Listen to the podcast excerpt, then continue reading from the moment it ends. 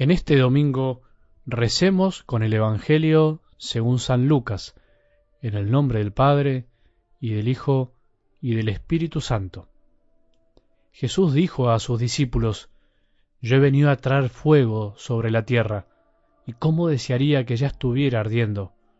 Tengo que recibir un bautismo, y qué angustia siento hasta que esto se cumpla plenamente. ¿Piensan ustedes que he venido a traer la paz a la tierra? No, les digo que he venido a traer la división.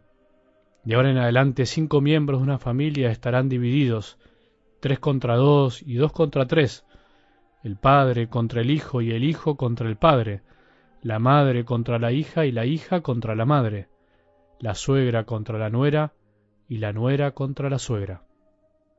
Palabra del Señor.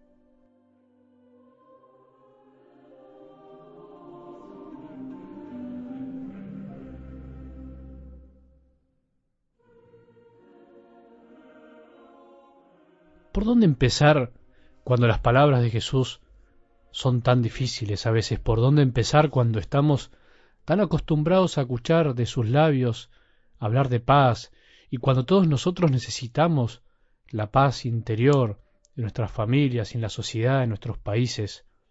¿Quién desea la guerra y la división? Solo puede desear la guerra y la división aquellos que piensan que aplastar a los otros es el camino de la paz, puro engaño e ilusión.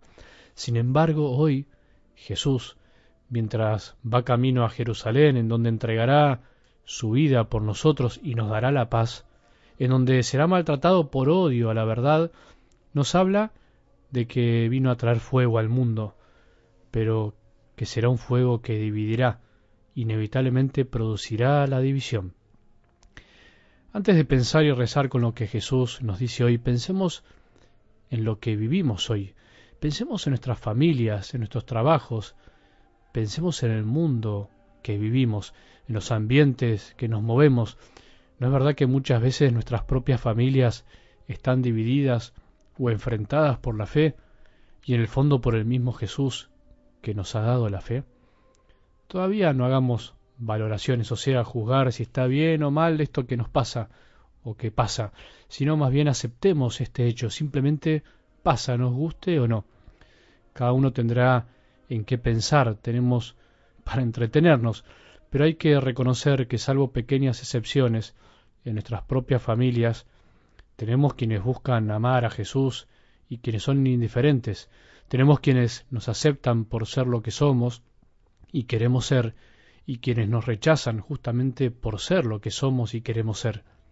Tenemos quienes nos acompañan en nuestros deseos de servir más al Señor y a la Iglesia, y quienes se nos burlan por estar cerca de Él y de su Iglesia.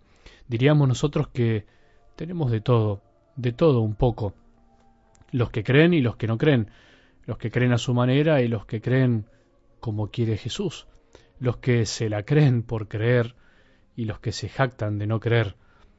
Al mismo tiempo es extraño, pero Hoy todo se tolera, pero cuidado, hasta ahí no más.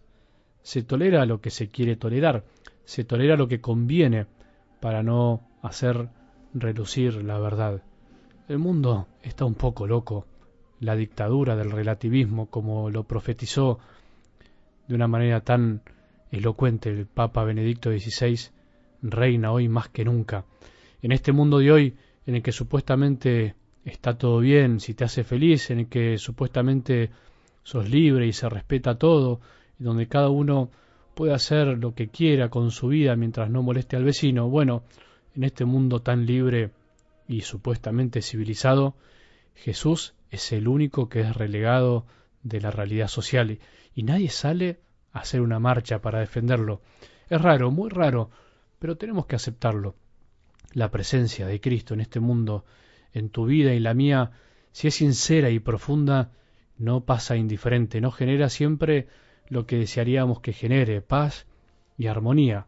Pareciera ser que todo es aceptable, todo se tiene que tolerar menos a Jesús, que es el amor mismo, menos la fe en Él.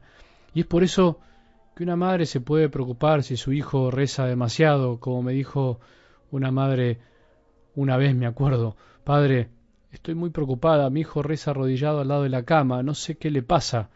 parece más que un cura.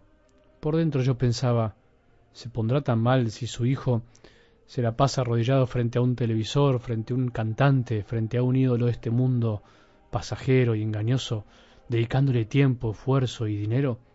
¿Por qué estar al lado de Jesús produce a veces tantas preocupaciones y rechazo? ¿Por qué estar cerca de Jesús produce tanta división?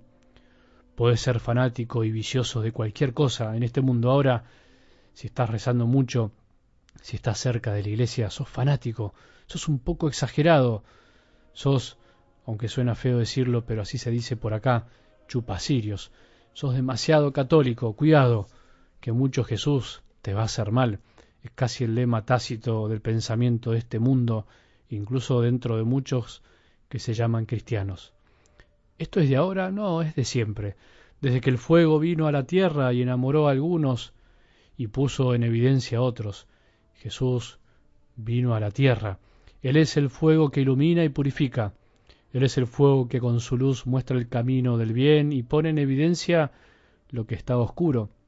Jesús viene a traer la paz que proviene de la lucha interior que debemos librar día a día por amarlo en un mundo que no lo ama, que es indiferente y que muchas veces lo rechaza por ser la verdad y mostrar la verdad.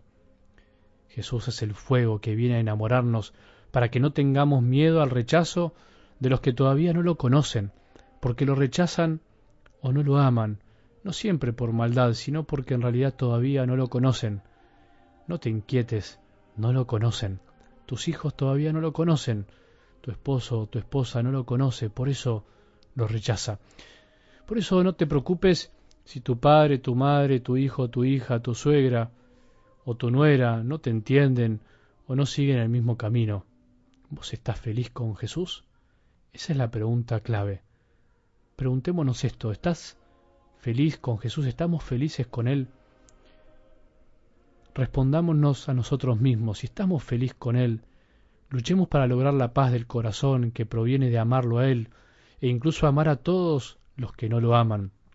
Esa es la paz que viene a traer Jesús, que solo se consigue con la guerra interior, venciendo nuestra falta de amor, nuestra falta de búsqueda de verdad y de belleza. Algo del Evangelio de hoy parece difícil, pero es la verdad. Que tengamos un buen domingo y que la bendición de Dios, que es Padre misericordioso, Hijo y Espíritu Santo, descienda sobre nuestros corazones y permanezca para siempre.